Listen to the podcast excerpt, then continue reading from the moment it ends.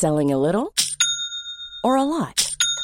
Shopify helps you do your thing however you cha-ching. Shopify is the global commerce platform that helps you sell at every stage of your business. From the launch your online shop stage to the first real life store stage, all the way to the did we just hit a million orders stage. Shopify is there to help you grow. Shopify helps you turn browsers into buyers with the internet's best converting checkout. 36% better on average compared to other leading commerce platforms because businesses that grow grow with Shopify. Get a $1 per month trial period at shopify.com/work. shopify.com/work.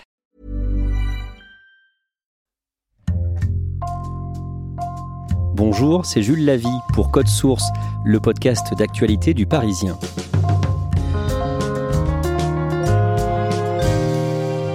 Stop Covid, l'application du gouvernement français destinée à vous prévenir si l'un de vos contacts est touché par le coronavirus, a été lancée le mardi 2 juin, près de deux mois après l'annonce de ce projet. Beaucoup d'élus d'opposition et certains de la majorité ont dénoncé un danger pour les libertés publiques. Apple a refusé de coopérer. Pour le secrétaire d'État au numérique, Cédric O, le lancement de cette appli a été compliqué. Récit de deux journalistes du Parisien, Damien Licata Caruso et Nicolas Béraud.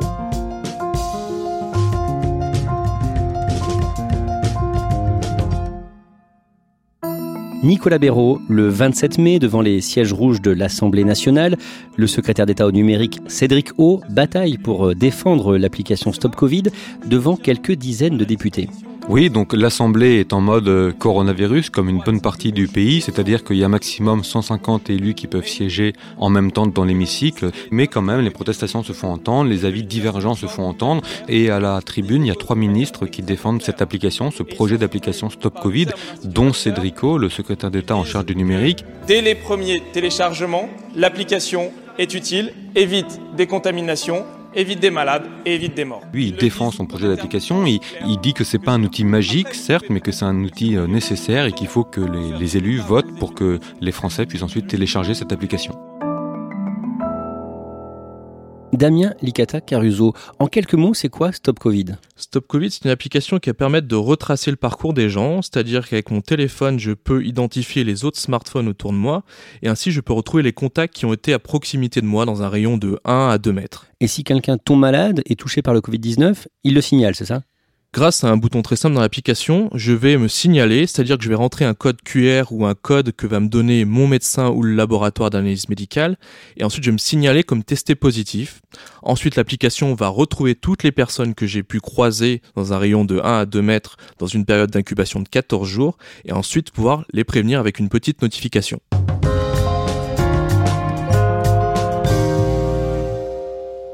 Damien Licata Caruso, Nicolas Béraud, on va refaire euh, avec vous l'histoire de cette application controversée. On en entend parler pour la première fois dans le journal Le Monde le 8 avril. Oui, on est trois semaines après le début du confinement. Le gouvernement réfléchit déjà au déconfinement. Il cherche du coup des outils. Olivier Véran et Cédrico euh, en parlent une première fois dans le monde. Ils ouvrent la porte au développement de cette application. Ils ont regardé ce qui a pu se faire à l'extérieur de la France, notamment en Asie ou euh, pas mal de, de, petits pays qui ont déjà mis en place ce, ce type d'application et se disent que ça peut être une bonne solution pour la France. À ce moment-là, ces applications qu'on voit euh, notamment en Asie, ça semble prometteur? Sur le papier, oui. Sur le papier, on se rend compte qu'à Singapour ou en Corée du Sud, ça permet de retracer le parcours des gens, ça permet d'alerter leurs voisins, leurs amis, toutes les personnes avec qui ils ont pu être en contact. Donc, en théorie, ça peut marcher. Est-ce qu'on peut le décliner en version française? Là, c'est la vraie question. Et là, c'est le moment où le débat commence à s'intensifier je le dis de la manière la plus candide possible, il n'y a aucun problème de liberté publique avec cette application telle qu'elle est conçue. Pour l'exécutif, il n'y a pas de, de, danger pour les libertés publiques?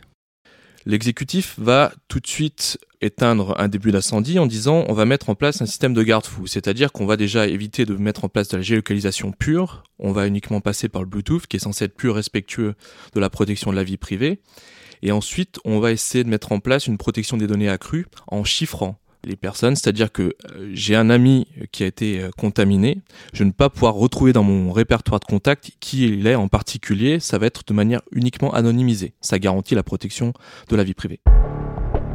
Nicolas Béraud, le 9 avril, euh, donc le lendemain de, cet entretien au journal Le Monde, le secrétaire d'État au numérique, Cédric O, est auditionné par visioconférence par les députés de la commission des lois. C'est un peu en fait une prise de pouls euh, parlementaire pour euh, Cédric O. C'est la première fois qu'il échange directement avec de nombreux députés comme ça en face à face, en visioconférence évidemment, et les élus ont beaucoup de questions.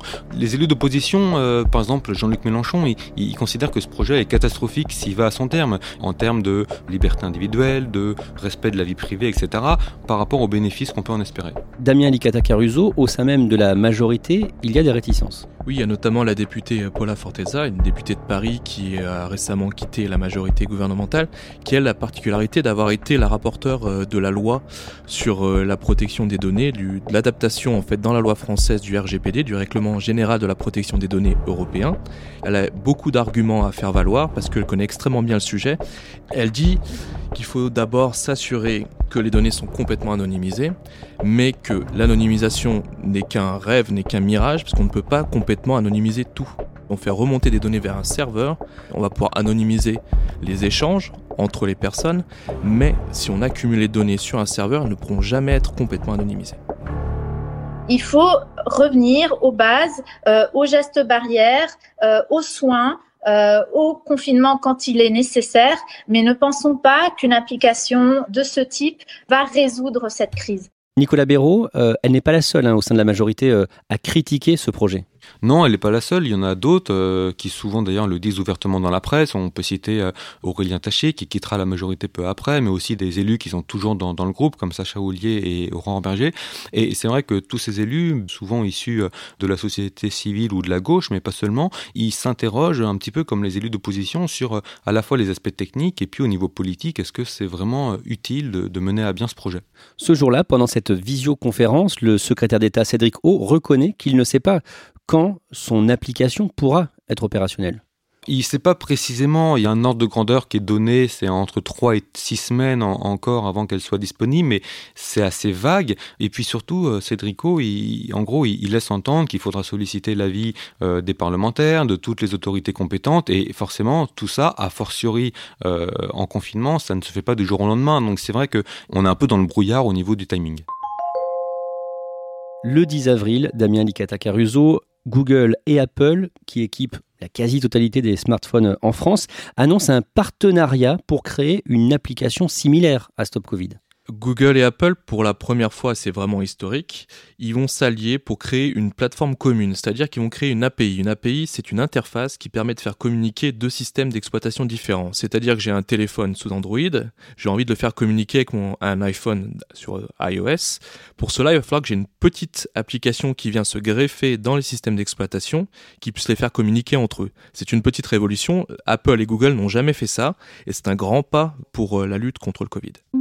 Apple et Google développent donc leur propre système et Apple, qui équipe euh, le téléphone d'un Français sur cinq, refuse que Stop Covid ait accès au Bluetooth 24 heures sur 24. Ça veut dire quoi? Ça veut dire qu'Apple refuse que le Bluetooth fonctionne quand l'application est en arrière-plan. C'est-à-dire quand l'application n'est pas utilisée en permanence, quand mon téléphone est éteint, Apple va bloquer euh, l'utilisation du Bluetooth. Pourquoi? Apple dit ça pour éviter un abus de l'utilisation du Bluetooth, notamment à des fins publicitaires, c'est-à-dire qu'on puisse me géolocaliser et m'envoyer des publicités ciblées. Une semaine plus tard, à cause de ces questions euh, techniques, Cédric O annonce le 17 avril aux députés que cette application sera en retard. Certains points pourraient évoluer parce que je ne suis pas certain que nous serons prêts pour le 11 mai. Oui, elle accumule plusieurs retards qui sont liés à trois facteurs. Il y a d'abord beaucoup de personnes autour de la table pour la développer, c'est-à-dire qu'on a des acteurs publics, des ministères, des professionnels euh, de la cybersécurité, des grosses entreprises, et qu'il faut les faire communiquer entre eux. Alors il y a des débats évidemment, comment on finalise tout ça. Ensuite, il y a le défi du Bluetooth, faire fonctionner cette application sur un appareil d'Apple. Et enfin, il y a évidemment le débat politique et légal. Le 20 avril, les partis d'opposition demandent à Édouard Philippe un vote à l'Assemblée concernant l'application Stop Covid. Oui, en fait, ça part d'une petite phrase qui va mettre le, feu aux poudres. Ce 20 avril, le matin, le patron des députés de la majorité, Gilles Legendre, il a interrogé sur LCI et en résumé, il dit qu'un vote n'apporterait rien de plus que le débat. alors les oppositions qui demandaient déjà un vote, là elles le demandent d'autant plus, elles considèrent que en tant que représentants de la nation, ils ont à voter sur un projet aussi, euh, aussi important. Que répond le Premier ministre? Il est plus ouvert euh, le même jour, peu après la, la, petite phrase de Gilles Legendre, lors d'un échange avec les chefs de parti, il laisse la porte totalement ouverte. Compte tenu des incertitudes sur cette application, ces questions, elles doivent être posées, elles doivent être débattues. J'ai même le sentiment qu'elles doivent faire l'objet d'un vote. Son entourage résume sa position d'une phrase en disant il n'a pas dit oui, il n'a pas dit non. Et quelques jours plus tard, il confirmera qu'il y aura bien un vote le 28 avril. Oui, exactement. Il va finalement finir par confirmer lors d'une de ses déclarations à l'Assemblée euh, face aux députés qu'il y aura un vote, effectivement, et qu'il aura bien lieu comme c'était convenu au départ.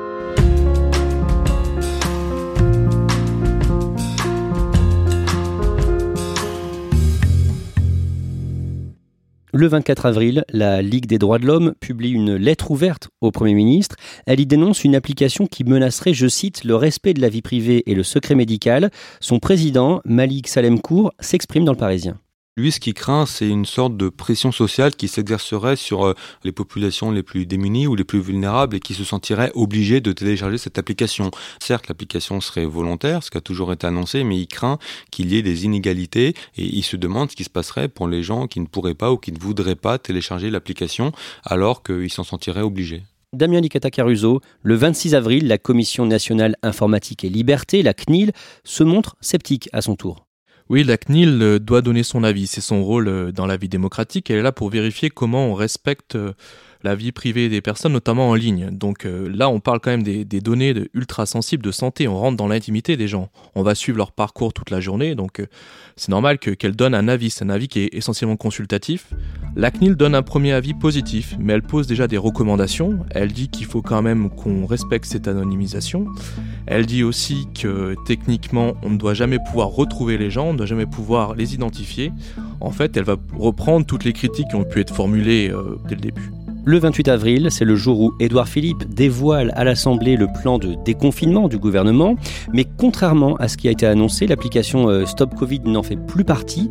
Damien Licata Caruso, qu'est-ce que ça veut dire? Ça veut dire que l'application est mise en pause. Ça veut dire qu'elle ne fait pas partie de la première euh, phase du déconfinement. Ça veut dire qu'on n'a peut-être pas forcément mesuré son utilité ou qu'elle est tout simplement pas prête techniquement. À ce moment-là, Nicolas Béraud, euh, on se demande si l'application ne va pas être enterrée?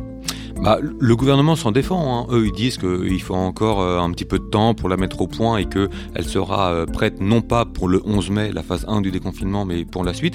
Mais c'est vrai qu'il euh, y a pas mal de voix qui commencent à, s'interroger. Est-ce que vraiment cette application ira au bout? Est-ce que ça vaut encore le coup de la mettre au point alors qu'elle arrivera plus tard, même beaucoup plus tard que ce qu'on pensait, ce qu'on espérait? Et puis on peut aussi regarder à l'étranger. Le 23 avril, la Belgique annonce qu'elle abandonne son projet de propre application, un petit peu l'équivalent de Stop Covid parce qu'ils considèrent qu'il y aurait euh, pas assez de monde qui l'utiliserait pour qu'elle soit efficace. Donc ça donne du grain à moudre euh, en France aux, opposants, c'est de voir que chez nos voisins, certains pays abandonnent totalement leur projet. Le 5 mai, à quelques jours du début du déconfinement euh, annoncé pour le 11 mai, Cédric O, le secrétaire d'État, annonce que Stop Covid ne sera disponible qu'un mois plus tard, le 2 juin c'est un rappel à la réalité finalement parce que euh, l'application euh, Stop Covid n'est pas prête techniquement, il y a encore plein d'obstacles, le problème de compatibilité avec les iPhones, plein de, problèmes techniques et puis il faut absolument régler le problème des bugs de sécurité. À ce moment-là, Cédric O dénonce l'attitude d'Apple qui refuse que l'application euh, utilise le Bluetooth du téléphone. Apple aurait pu nous aider à faire en sorte que cela marche encore mieux sur les iPhones, ils n'ont pas souhaité le faire. Pour une raison d'ailleurs que je ne m'explique guère. Que va faire le gouvernement face à cet euh, obstacle? Le gouvernement s'était lancé dans un bras de fer qu'il a perdu. Apple refuse toujours de négocier. Apple ne fait pas d'exception nationale, à part peut-être avec la Chine, où de temps en temps ils arrivent, pour des raisons purement commerciales, à s'accorder. Mais ce qui s'est passé là, c'est que le gouvernement a trouvé une petite pirouette technique pour faire fonctionner les iPhones, les faire communiquer avec les téléphones sous Android, mais par contre les iPhones ne peuvent toujours pas communiquer avec les autres iPhones. Le blocage est tel que le Bluetooth ne pourra pas être utilisé entre iPhones. À la même période, Nicolas Béraud, euh, l'Allemagne choisit d'adopter l'application euh, développée par Apple et Google. Pourquoi est-ce que la France ne fait pas la même chose? Bah, Le gouvernement considère que c'est un outil technologique, Stop Covid, certes, mais avec un but avant tout sanitaire. Et du coup, il considère que c'est à l'État euh, de s'en occuper, c'est à l'État de mettre au point cette application. Et pour le gouvernement français, il n'est pas question de s'allier ou entre guillemets de se mettre dans la main de ces euh, euh, géants de l'industrie technologique américaine. Ça, ça a été dit ouvertement? Ça a été dit ouvertement. Cédrico donne une interview dans le journal du dimanche où il dit que vraiment c'est à l'État de s'occuper de la sécurité sanitaire de sa population et euh, même si c'est un outil technologique, il n'est pas question de confier le développement de l'application aux GAFAM.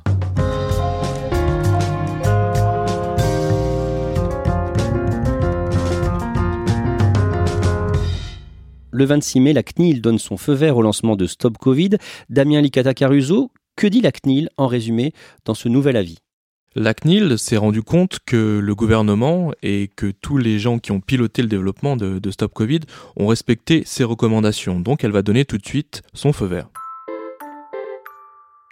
On en revient au point de départ de, cet épisode. Le 27 mai, les députés hostiles à l'application s'expriment à l'Assemblée. Par exemple, Jean-Luc Mélenchon. Non, tout ce qui est possible n'est pas souhaitable alors moi, je ne prendrai pas l'application Covid-19. Et je bénéficie de ce privilège d'être à la tribune pour dire à tous ceux qui m'ont, dans leur annuaire, leur agenda, leur contact, de retirer mon nom immédiatement de leur téléphone si jamais eux prennent pour eux l'application Covid-19. On le sent très, euh, très investi hein, sur cette question. Oui, oui, très investi. En plus, Jean-Luc Mélenchon, à, la tribune, quand il s'exprime, c'est toujours avec, avec fougue. On entend bien que euh, tout ce que le gouvernement a tenté d'apporter comme garantie est loin de l'avoir convaincu. Finalement, le lancement de l'application est voté. 338 voix pour, 215 contre. Dans les 215 contre, il y en a 5 qui sont issus de la majorité, une grosse dizaine de la majorité va s'abstenir, même si le gros des troupes euh, de groupe majoritaire euh, va voter pour, plus quelques députés de groupes alliés. Donc au final, plutôt confortablement, le projet est adopté. Le déploiement de l'application est prévu pour le 30 mai, puis pour le mardi 2 juin, et quelques jours avant le lancement de l'application, le gouvernement fait appel à des hackers pour chercher une faille de sécurité. C'est un processus assez classique pour une application commerciale. Toutes les entreprises vont faire appel à des hackers éthiques, c'est-à-dire des gens qui vont chercher des bugs de sécurité dans une application avant qu'on la lance. Donc ils ont fait appel à un collectif euh, rennais qui s'appelle Yes We Hack, qui a regardé exactement si c'était possible de pirater l'application et de piller les données. Ça donne quoi? Il y a eu six bugs majeurs qui ont été détectés et dont il a fallu apporter des correctifs avant de lancer l'application, ce qui a pu la retarder. Damien Licata Caruso, le 2 juin, c'est le jour où l'application doit être lancée. Oui, on avait déjà annoncé une heure extrêmement précise. Cédrico avait parlé de midi, donc tout le monde attendait cette application, évidemment. Et lorsqu'on a voulu la télécharger à midi, elle n'était toujours pas disponible. Elle est apparue sur le Play Store d'Android à 16h et sur l'App Store d'Apple aux alentours de 18h. Donc déjà un premier retard à l'allumage. Ensuite, le décollage a été plutôt réussi avec 600 000 téléchargements en moins de 24 heures. On sait pourquoi euh, il y a eu autant de Français qui l'ont téléchargé?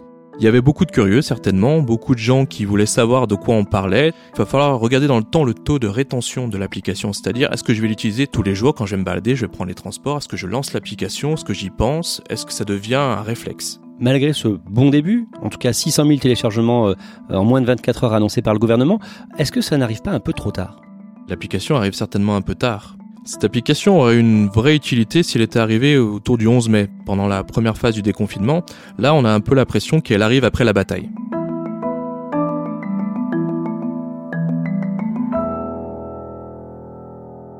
Nicolas Béraud, pourquoi le gouvernement a tenu bon malgré tous les obstacles politiques et techniques? Bah, il y a avant tout une question de souveraineté. Euh, le gouvernement, la France, a voulu montrer qu'elle était capable d'aller jusqu'au bout d'un projet qu'elle a fait le choix de lancer sans s'associer totalement aux grands groupes, euh, notamment Apple.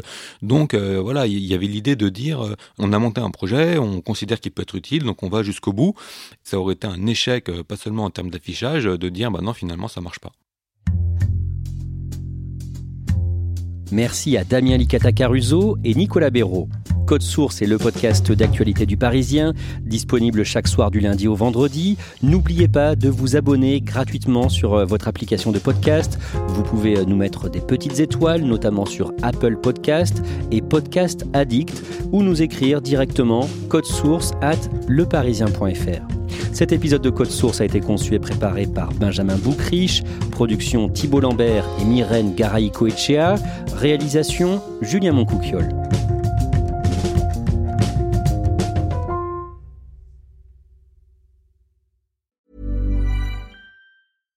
When you make decisions for your company, you look for the no-brainers. And if you have a lot of mailing to do, stamps.com is the ultimate no-brainer. It streamlines your processes to make your business more efficient, which makes you less busy.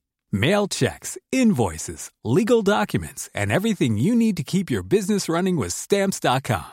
Seamlessly connect with every major marketplace and shopping cart. Schedule package pickups and see your cheapest and fastest shipping options from different carriers. With rates up to 89% off USPS and UPS rates. And with the Stamps.com mobile app, you can take care of mailing and shipping wherever you are. Make the same no-brainer decision as over 1 million other businesses with Stamps.com. Sign up with Code PROGRAM for a four-week trial, plus free postage and a free digital scale. No long-term commitments or contracts. That's Stamps.com.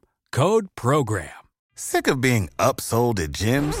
My guy, you're currently a base member. For $90 more, I can upgrade you to our Shred membership. For $130 more, you'll be a Swole member. And for just $300 more, you'll reach Sweat Platinum. At Planet Fitness, you'll get energy without the upsell. Never pushy, always free fitness training and equipment for every workout. It's fitness that fits your budget. Join Planet Fitness for just $1 down and $10 a month. Cancel anytime. Deal ends Friday, May 10th. See Home Club for details.